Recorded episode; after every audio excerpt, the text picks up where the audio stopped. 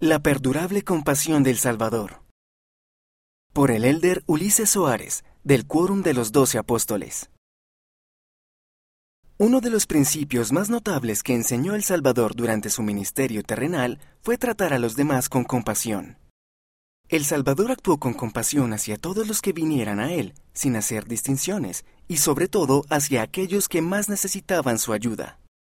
La expresión de compasión hacia los demás es de hecho la esencia del Evangelio de Jesucristo y una evidencia destacada de nuestra cercanía espiritual y emocional al Salvador.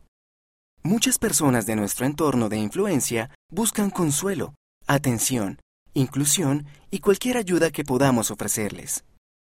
Todos podemos ser instrumentos en las manos del Señor y actuar con compasión hacia los necesitados, tal como lo hizo Jesús. Nunca debemos juzgar con dureza y crueldad a nuestros semejantes, ya que todos necesitamos comprensión y misericordia de nuestro amoroso Padre Celestial por nuestras imperfecciones.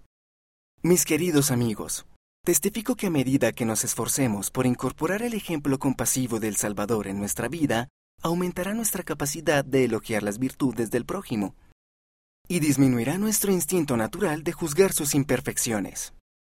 Crecerá nuestra comunión con Dios y en verdad nuestra vida se volverá más dulce, nuestros sentimientos más tiernos, y hallaremos una fuente interminable de felicidad.